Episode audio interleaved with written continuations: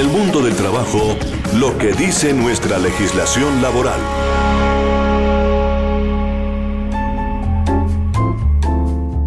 Hoy queremos destacar eh, el mundo de la legislación laboral, que es importante aquí en el mundo del trabajo, en razón a que es la ley la que determina realmente nuestros deberes y derechos. Y tenemos derecho a un trabajo decente. Por eso hemos invitado a la doctora Ana Patricia Garzón Cadena, inspectora de trabajo de la Dirección Territorial de Bogotá, para que hablemos un poquitito alrededor de este tema. El trabajo decente. Doctora Ana Patricia, muy buenas tardes, bienvenida. Buenas tardes, doctor Martínez. Buenas tardes a todos los oyentes que nos están escuchando en esta hora con la Universidad Unipiloto. Muchas gracias por la invitación. Bueno, vamos a ahondar un poquito eh, sobre lo que es el trabajo decente. Claro, ¿cómo se puede definir un trabajo decente? Yo defino un trabajo decente como las aspiraciones de las personas que vienen desarrollando durante su actividad laboral que implica oportunidades de trabajo productivo y con un ingreso justo, con una seguridad en el lugar de trabajo y protección social para las familias y para que ellos puedan tener mejores perspectivas para el desarrollo personal y la integración social, la libertad de expresar sus opiniones, organizarse y participar en la toma de decisiones e igualdad de trato para todas las mujeres y hombres. Magnífico. Ahora, eh, ¿cuáles son realmente los riesgos de un déficit de trabajo decente? Bueno, esta es una pregunta muy interesante porque podemos observar que en el mundo eh, o, a nivel mundial las personas enfrentan un déficit de brechas y exclusiones como consecuencias del desempleo, del, del subempleo, del trabajo formal, del trabajo informal, de trabajos de poca calidad, de improductivos, de trabajos peligrosos e ingresos inseguros, de derechos negados, desigualdad de género, de la explotación en el caso de trabajadores migrantes, de la falta de representación y voz y protección y solidaridad inadecuadas para enfrentar enfermedades, discapacidad o vejez. Una de las situaciones y uno de los programas que en este momento está realizando la Organización Internacional del Trabajo está buscando soluciones para estos problemas. La razón es que hay más de cerca de 200 millones de desempleados, más que nunca antes en la historia. La mitad de estos trabajadores del mundo viven con menos de 2 dólares al día de los desempleados. La Organización Internacional del Trabajo estima que 86 millones de habitantes, cerca de la mitad del total, son jóvenes entre 15 y 24 años. Uno de cada siete años en el mundo continúa involucrado con algún tipo de trabajo infantil, accidentes y enfermedades de trabajo. Causan dos millones de muertes al año, un promedio de seis mil al día, solo por citar algunos de los ejemplos.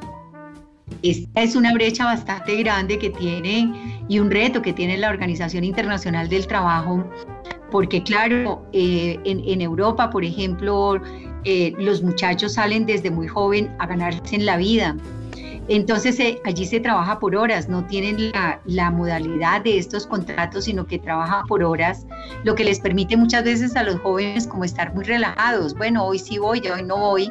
Entonces ellos mismos se encargan. El único país que realmente tiene un trabajo continuo, un trabajo y un desarrollo es Colombia. Colombia es un país que, trabaja las 48 horas, mientras que en los países extranjeros, Europa y Estados Unidos, trabajan es por horas. Entonces, esto es lo que ha permitido que realmente se vea este desempleo y el subdesempleo, más que esto, la informalidad, ¿no? De, de esta situación que se está viviendo frente al déficit del trabajo decente. Básicamente es eso. Claro que sí. Pero doctora, es interesante el tema porque, bueno, eh, en los actuales momentos, yo creo que ha aumentado esa, ese déficit, ¿no? Claro, la crisis mundial y, justamente en esta pandemia es uno de los mayores riesgos que, que se está enfrentando a nivel mundial y en la actualidad.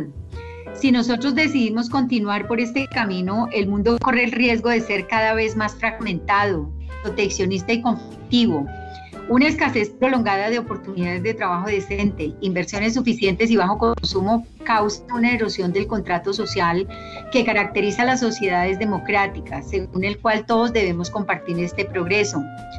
Las experiencias en muchos países sugieren que los riesgos de desórdenes son mayores, donde la necesidad de oportunidades de trabajo decente es ignorada y que la superación de las crisis es más vez, cada vez es donde los comunicados, las comunidades pueden trabajar juntas para la reconstrucción.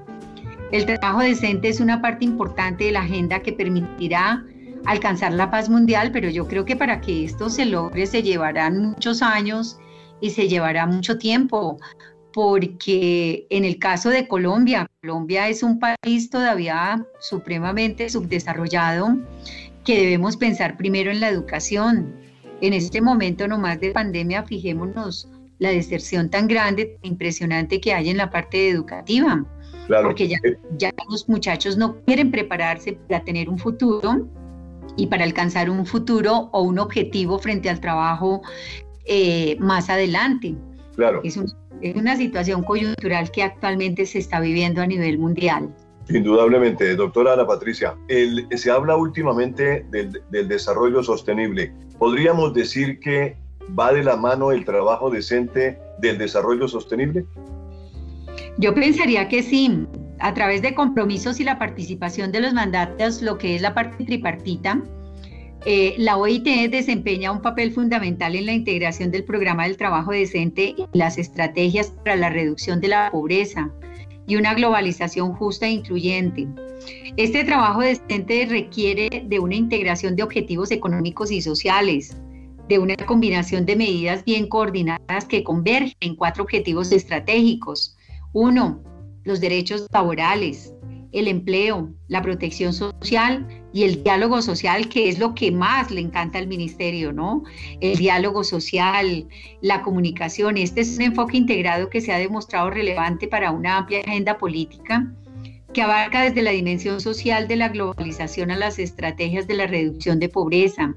Se debe pensar en un crecimiento, en inversiones y desarrollo empresarial que son claramente necesarios la promoción de un ambiente favorable y competitivo para la iniciativa privada que abarca desde la ayuda a las personas a organizarse para salir de manera progresiva de la economía informal hasta la mejor manera de coordinar los intereses nacionales con las inversiones extranjeras. Estas inversiones extranjeras es clave para el futuro del trabajo, pero yo pienso que esto no es a corto tiempo, esto debe llevar una reestructuración y una planeación de cada país. Y fíjese que hoy en día la juventud, la nueva generación o los millennials que nosotros tenemos actualmente, piensan en prepararse e irse a otros países, porque ellos dicen, sí, yo saco mi carrera en Colombia, pero si en Colombia invirtió mi padre, uno se pone a hacer un análisis de cuánto invierte un papá en la educación de un hijo, incluyendo la universidad, son más de 600 mil millones de pesos, incluyendo libros, de todo, para que les paguen un salario mínimo acá porque no es reconocido el trabajo realmente de la nueva generación que va a salir. Yo pienso que esto va a llevar de un... Eh, va a llevar un, un tiempo muy largo para que sea una estructura y por eso es que muchos jóvenes hoy en día están emigrando a otros países que les ofrecen mejores oportunidades, así comiencen de ceros, pero se ven los frutos con el tiempo y a cabo del tiempo se ven los frutos de, estos estudiantes que están saliendo y de estos profesionales que están saliendo a los países extranjeros. Esta es una tarea bastante ardua. Pero bastante, bastante ardua, doctora. Muchas gracias, eh, doctora Ana Patricia. Eh, vamos a continuar con otro tema dentro del mundo del trabajo y si nos queda tiempo volvemos con la doctora Ana Patricia para seguir dialogando con ella porque realmente nos sentimos muy satisfechos que nos acompañe un inspector y en este caso una inspectora del trabajo. Muchas gracias, doctor Martínez. Estamos en el mundo del trabajo y la bioética laboral en Unipiloto Radio Online. Doctora Ana Patricia, ¿usted tiene alguna idea eh, de algo que haya sucedido también que usted haya tenido que intervenir? Bueno, yo no intervine, pero sí hice un análisis porque yo eh, visitaba las minas de carbón a raíz de esta situación en el 2003 y en el 2004 que ya se venía, eh, se avecinaban realmente situaciones con las minas, porque acordémonos que allí en Chile, en el año 2004 y en el 2007, fue cuando hubo el primer derrumbe y dos trabajadores que murieron y dos trabajadores que fueron amputados. 36 trabajadores, recuerdo muchísimo, 36 o 40 más o menos, resultaron heridos producto de los accidentes, producto en esta mina, en la compañía minera de San Esteban. ¿Cuál fue la situación de ellos? Ellos llevaban 69 días de cautiverio y se encontraban a 700 metros de profundidad. La compañía minera San Esteban, primera, dueña de la mina de San José justamente para esta época en que los, 69, en que los 33 mineros se encontraban abajo eh, eh, en una profundidad de 700 metros, despedía más o menos a 243, 242 trabajadores que habían dedicado muchísimos años al trabajo de la mina. Ellos habían sido testigos de muchas, eh, de muchas situaciones y, cuando las autoridades ordenaban los cierres a raíz de las irregularidades en la seguridad del yacimiento. Esto pasó por meses y por meses, pero la empresa, eh, esta, esta compañía minera, volvía a la producción eh, con falsas expectativas para los mineros y con accidentes fatales que ellos indemnizaban a las mismas familias. ¿Qué pasó allí? Estos trabajadores eh, que realmente sufrieron eh, eh, este terrible accidente traspasaron una frontera que fue una pérdida altísima y a raíz de esto la imputabilidad no fue solamente para el trabajador, la imputabilidad fue para el empleador y para el Estado. ¿Por qué para el empleador? Porque el empleador ya tenía muchísimos llamados de atención donde, oiga, señor, esta mina usted no la puede socavar porque presenta yacimientos de irregularidades, porque si están a 700 metros bajo tierra, un movimiento mal, doctor Martínez, en una mina es mortal. Un cable mal puesto es mortal. ¿Por qué? Porque a profundidades los yacimientos son bastante húmedos, las minas son muy húmedas. Mire, yo cuando iba a hacer estas auditorías a las minas de Huachetá, a mí me daba, yo, yo me persinaba porque yo entraba con un miedo terrible porque es uno comienza a entrar y como que uno dice, Dios mío, estoy, estoy como enterrada realmente. Y aquí en Chile, fíjese que la responsabilidad de los dueños de las minas, de la mina y los ejecutivos y del Estado fue definitivamente y a las vistas de todo el país y de a nivel mundial y de la Organización Internacional del Trabajo, que fue una irregularidad y una ineficiencia que se presentó también del Servicio Nacional de Geología y Minería, que era la inspección del trabajo que se presentaba allí en Chile.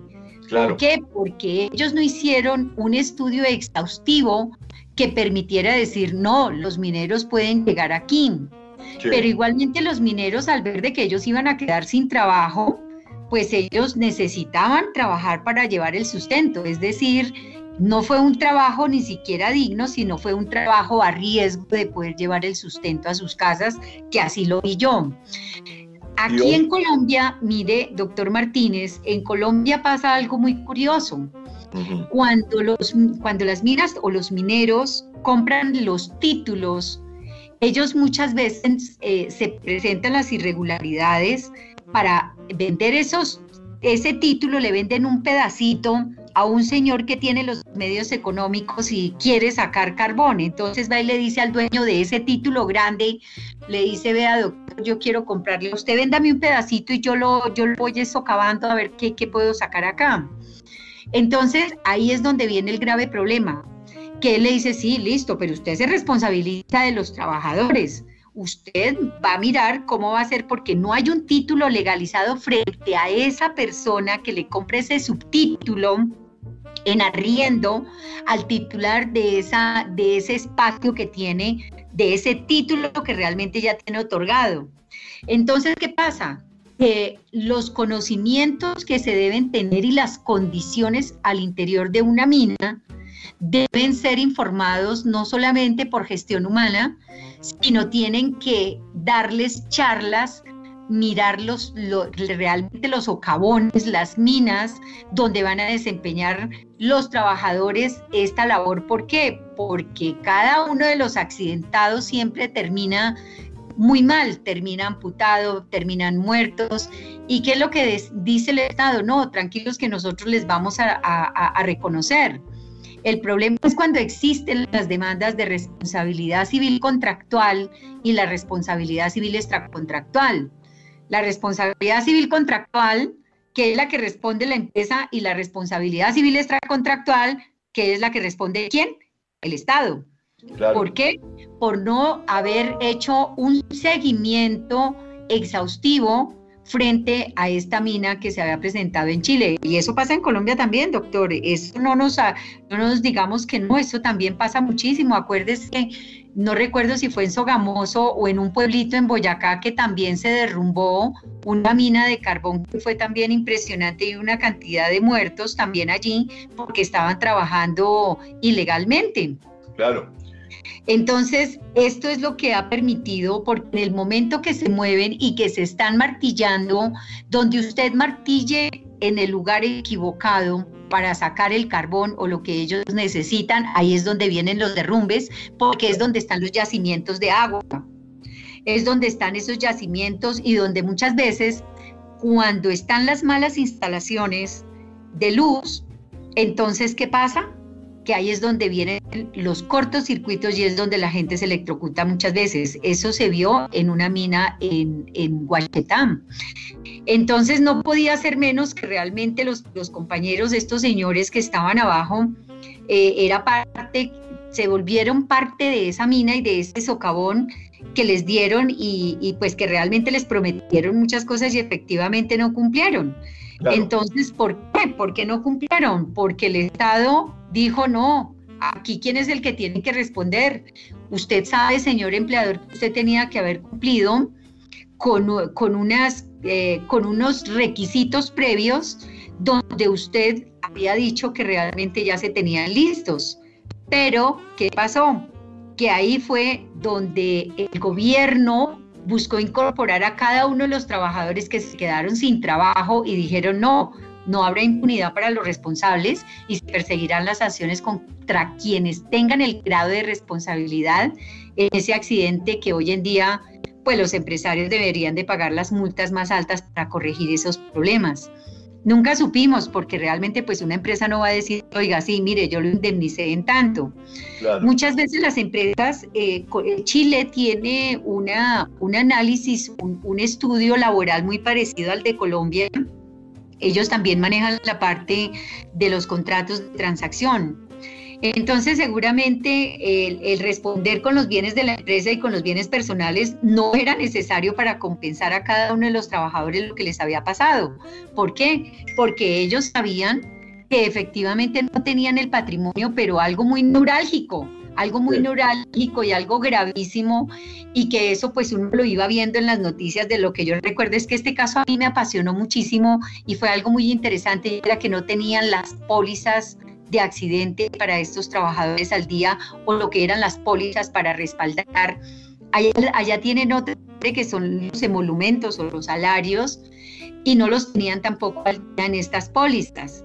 Entonces la responsabilidad no solamente fue de la empresa, también fue de los mineros con el miedo a ellos de poder llevar este sustento a la casa y de poder realmente salir, sacar adelante sus familias. Y fue muy, muy doloroso y fue una indignación, yo creo que a nivel mundial, porque eh, lo peor de eso fue que todos los compañeros que participaron lamentaron la situación, pero ¿dónde quedó la situación? No, se hizo nada. No se hizo nada. Eh, en, en, esta con los extrabajadores de la minería de San Esteban, no pudieron hacer absolutamente nada porque lo que se logró presentar al mundo era de que ellos eh, habían sido, ya no dijeron que estaban contratados eh, a un plazo fijo y que estos 97 trabajadores que habían quedado eran empresas subcontratadas. Entonces ahí es, esas empresas subcontratadas es equivalente en Colombia a qué? A lo que nosotros llamamos la tercerización o los trabajadores en misión. Entonces la mayoría de ellos resultó perjudicada. ¿Y por qué resultó perjudicada? Porque realmente si iban bajo la modalidad de una subcontratación, pues el subcontratista dijo, no, mire, yo los tenía afiliados, pero yo tenía un contrato también, que son los contratos de concesión o esos contratos que se celebran tanto civiles como comerciales como mercantiles, donde yo le digo, sí, mire, habría que mirar porque pues eh, eso nunca salió a la luz de cómo había sido esa contratación y cómo había sido las empresas que habían subcontratado para que estos trabajadores trabajaran en esta mina. Entonces, fíjese, sacaron 33, pero ¿cuántos se enterraron? Creo que no sé si fueron 300, creo que fueron 300.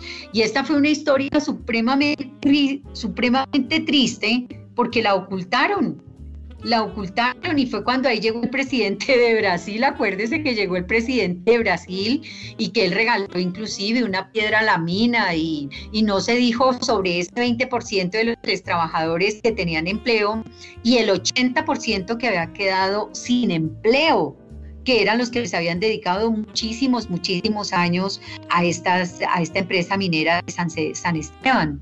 Es la misma situación que se presenta en Colombia.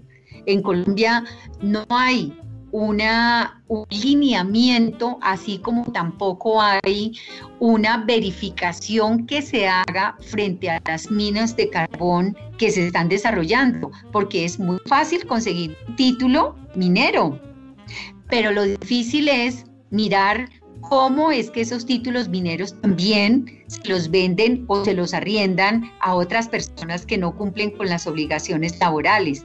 Mire, en Guachetá recuerdo muchísimo un caso de un señor que le, le, arrendó un subtítulo a un trabajador y era de un gran empresario porque yo asesoraba a ese empresario.